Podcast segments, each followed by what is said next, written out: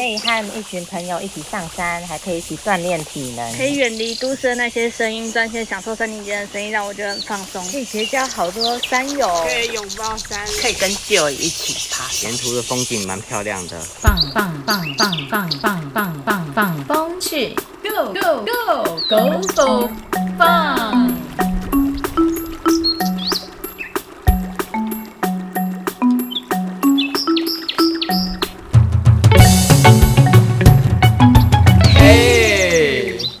欢迎来到放风去。我是苏玉黛，我是张家珍。我是杜衍如，我们今天要来谈谈登山的常常被忽略的一个主题。就是水啦。对，大家常常都忘记要喝水。登山的水对我来讲真的是永生难忘。我有一次缺水的登山经验，有有有，我印象非常深刻。当时我们爬清水大山，当天天气非常的好，从彩虹屋到清水大山来回是十二个小时，没想到我们走了十六个小时。走十六小时是因为我实在是非常的骂咖，所以主要的都是被我耽误了啦。如果是家珍老师走的话，可能走十个小时他就走回来了。可是为什么当天会缺水呢？因为天气很炎热，还有我们走的时间太久。没错，所以实际上我们补水的过程必须要考量的是天气跟我们行进的时间。还有补水的重要性啊，老师补水很重要啊，你都没有谈到啊。补水为什么很重要？体适能有三三三啊，爬山也有它的三三三啊。什么叫体适能三三三？什么叫爬山三三三？你可以介绍一下吗？体适能的三三三是你一周的运动量至少要三天，那一次呢至少要超过三十分钟，的心跳呢至少达到一百三十下。那爬山它的三三三呢是三个小时失温之后呢，你就会死翘翘。那三天没有喝水呢，你也会死翘翘。超过三周没有吃东西呢，你一样也是会死翘翘。所平均以数来说，哈，对，以平均数来说，好严重。所以说，其实爬山的时候三天不能没有喝水。那其实我们在爬山的过程之中，有超过三天的吗？有时候如果是走像八通关，就超过三天啊。哦，如果八通关纵走的话，那可能就会超过三天。所以我们水分的部分就非常重要。那到底要怎么喝水呢？首先的话，我觉得先来判断说是什么样的条件，那你在依这个条件状况下选择你要用什么样的方式去补水。那在山上有时候就会不想喝水啊，因为就一直走，一直走，一直走，甚至会忘记喝水。那我们在山上这样会有缺水的可能吗？当然会有啊，因为你还是需要上厕所啊。不过呢，其实很多人是因为在山上不喜欢喝水，是因为他要一直上厕所。那野外又没有厕所，不像平地那么的方便，所以很多人就想说，好，那我不要上厕所，我就宁愿呃不喝水。那你觉得不喝水这件事情会不会有什么样的困扰？嗯，那这样听下来，老师你们都爬过山嘛？那你们觉得山上跟山下的感觉有什么差别是说在爬山的时候吗？对啊，在在那种处在那种很高的地方下，跟在平地这种感觉，在山上有时候因为海拔比较高，感觉上好像没有那么热，比较不会流汗。所以如果说这样没有流汗，然后我又没有尿尿，我是不是可以保水？但是人体其实还是会做代谢啊。上厕所这件事情其实是很自然的现象。我觉得在爬山的过程之中，我在呼吸的时候会觉得口鼻好像比较容易干呢。没有错，因为在海拔比较高的地方呢，它空气中的水分会来的比较少一点点，所以这个时候呢，补水就非常重要了。你说空气中的水分指的是我们空气里面的湿度吗？对，玉达老师啊，我们上次去清水大山的时候啊，我们是不是有发生缺水的现象？对呀、渴死我了。渴死你了，对不对？对啊，那为什么我们明明就已经预估好，我们到了清水大山，就是大概只要喝两公升的水，结果反而我们上去下来水分还不够，第一个我觉得天气实在是太热了，太热了，第二个时间超过我们预期。超过预期。对我们本来是预计十二小时，就我们走了十六小时，所以那个有四个小时的时差，再加上那四个小时偏偏又是在大白天。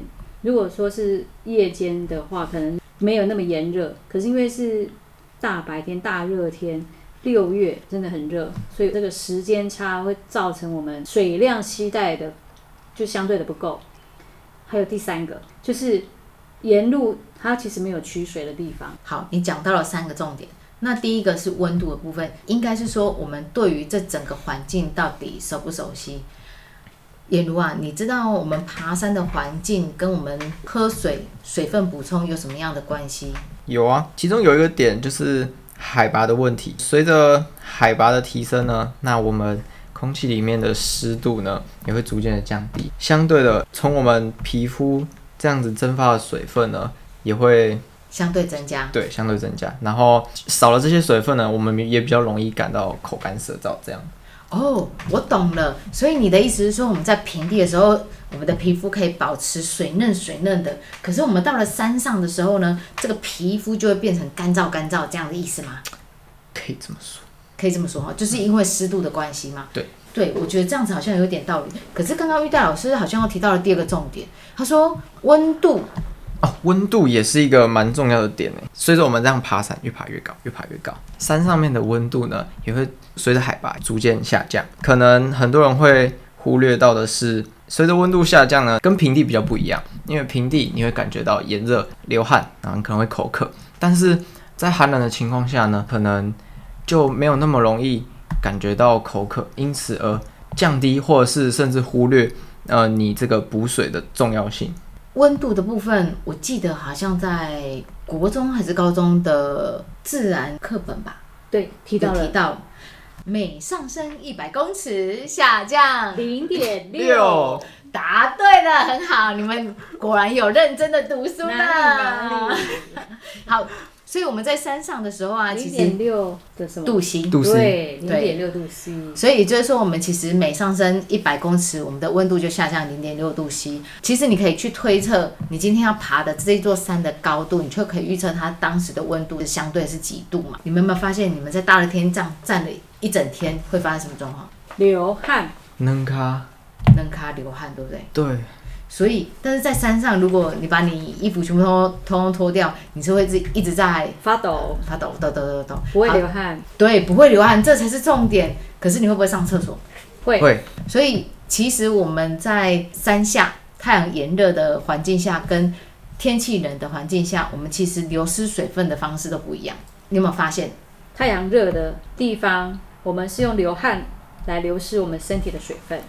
那如果在比较寒冷的地方呢，那我们可能就借由排尿的方式，对，当然我们一般身体在代谢的时候，同样也会制造一些水分，然后透过呃排尿方式把它流流失出去。那只是说，我们如果是比较在爬山的过程之中呢，因为爬山它的环境会相对比较寒冷一点，好，所以从皮肤上流失的水分相较在平地不会那么的多。可是其实我们还是有流失水分，因此就要补水，非常的正确。好，那我们来听听一下颜如啊。那如果我们去爬山的话啊，该怎么补水啊？说到水的话呢，我自己觉得我不是一个非常爱喝水的人。我想到的这一块是，怎么样让一个人去愿意去喝水，然后去喜欢喝水。最一般的方式就是带足够的白开水。假如今天你想要补充一点电解质、钾离子、一点钠离子的话，那你可能在水里面加一点盐啊，或者是一点点运动饮料。如果我今天真的很不喜欢水的味道呢，那我可能会尝试自己调一下我自己喜欢的味道，像是在水里面啊加一片柠檬，或者是嗯、加一点冰块，或者是其他之类的，反正让这个水呢变成我想要的味道。对，等等等等，我觉得你在水里面放冰块应该会冷死吧？你不是往山上爬吗？为什么还要再加冰块呢？你刚才等于是说在路上捡啊，哦路上捡到冰块就丢到自己的水瓶里面去，就换个味道，换个味道。就比较透心凉。你的意思是说，让不喜欢喝水的人他也会喜欢喝水，所以可以再加一点点调味的意思嘛？对，对，好，那呃，如果让这个人喜欢喝水的话，诶，那也我要想问一下，那我们大概要多少时间，然后喝多少水来补充我们身体的水分是比较适当的呢？像如果你今天准备运动的时候呢，那其实你可以在运动前前一段时间，像是两个小时啊，就先补充一点水分，像是一瓶保特瓶的水分其实就足够了。那在运动期间呢，大概每十五到二十分钟呢，你可以尝试补充一百五十到三百五十 ml 的水分，大概三分之一瓶的保特瓶吧。那你如果觉得这个负担比较大的话，你可以尝试少量，但是增加它的次数，可能呃时间拉的间隔比较短一点，但是每一次呢就喝一点点一点点的水分，可能至少一口啊，或者是一口半的量。这里其实我分享，实际上在爬山的时候会产生一些情况，就是我们爬山的时候背包不是后背包吗？嗯，那我们的水是不是会放在车袋？对，哦，你说取得的方式比较不方便，这样。对，就是有时候我们在行进的过程中就觉得，哈，我二十分钟、三十分钟又要停下来，然后去把背包拿。下来，然后再喝一口水，然后再背上背包。那当然，我们其实也可以请我们的队友啊或朋友帮忙拿水，这个是可能会在爬山过程之中常见的。嗯所以有一些人啊，他就会透过不同的装备来改善这样的问题。那另外这种方式就是使用，水袋，是的，那水袋它有不同的容量的水袋，就是对，譬如说它可以有两公升的水袋嗯，或是三公升的水袋。那水袋呢，通常就会放在我们登山背包的靠近外侧，但是仍然是在背包里面。那有些比较高级的登山背包，它的就会特别有一个位置去放水袋，以免万一这个水袋破掉的时候，整个背包里面的东西都湿掉。那是比较高级的登山背包有这种，比较一般的话，大概就是放在背包的后侧这样子。哦，那你放上去以后，这个水袋会有一个吸管，哦，长条形的一个吸管，它就可以大概从你的肩膀的位置出来，然后可以放在你的靠近下巴的位置，所以你就可以一边走，你想喝的时候就可以嘴巴靠过去，对嘴巴靠过去，然后就可以 就可以喝大口喝水。大口喝水，所以你就可以在五分钟的时候，你就可以喝一口，或者想喝的时候就喝一口，它也不会耽误到你行进的时间，然后它也不会干扰你，就是你还要转身啊，去拿水瓶啊都不会。那那水袋呢，它也有，就是水袋的话就要注意那个植材，嗯因为它如果破掉，就是水就漏掉了。哦对，所以其实有时候有一些人不是不喜欢喝水，有时候是因为他装备的关系，要一些方便性的问题。对，还有方便性的问题。其实我会比较建议，如果真的呃补水这么不方便的话，最少二十到三十分钟，你一定要补补充一次水分，否则你假设如果你没喝水，哎，没喝水其实会引发很严重的问题，耶，你们知道吗？啊例如，你说脱水吗？对啊，脱水，你知道脱水很严重吗？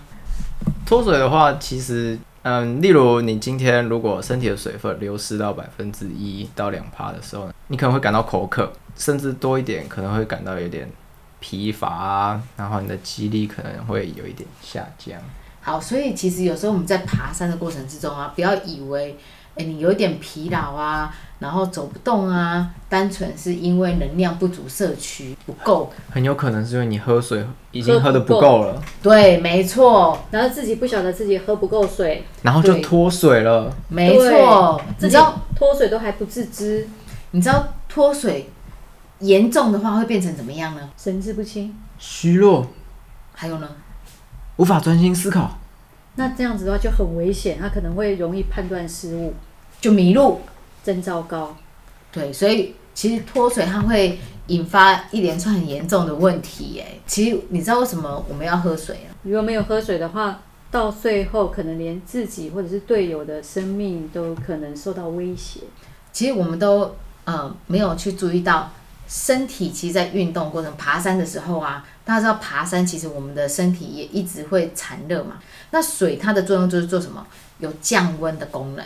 调节体温，没错，它其实有调节体温的功能，所以我们大家都忽略说，哦，我们运动为什么很多运动员在大热天他跑一跑之后，他一定要去喝水，因为他温度如果太高，它其实是会会影响到他的神经系统的运作。那当你神经系统运作有问题的时候，你判断就会错误。那就像是很多为什么有一些人明明就体力很好啊，那他也是经验很丰富，可是为什么还是会呃导致一些错误判断？也有可能，当然这只是我们推测嘛。那这个也有可能会导致他呃判断失误，这是有可能的。对，所以为了避免我们在登山的时候、呃、遇到很多的不必要的风险，所以水的补充就非常的重要。对，那如果说刚才讲到脱水是我们身体缺少水，那有没有可能有另外一种相反的情形，是我们的水太多了？水太多这样子也会有问题吗？哦也是可能有问题哦。可是这个状况不一定是因为一直喝水、一直喝水、一直喝水所造成的哦。我知道，那有可能是因为它呃在短暂的时间内一次摄取了太大量的水分，然后导致了水中毒。没错，其实水中毒就是我们讲的低血钠症。那其实不一定是喝水喝过多才会导致这样的状况发生。有一种状况是，当你这一个人他从早上一直到晚上都一直摄取水分，可是他都没有上厕所，都没有排尿，也没有流汗，这时候有可能发生低血钠症哦。因为他体内的水分没有排出出来去，对，没错。所以有时候我们在观察一位呃队友的状况，不一定是说他喝很多水很多水才会有低血钠或水中毒的现象，有可能是他今天喝了所有的水分，结果他全部都没有排掉来。对，没错。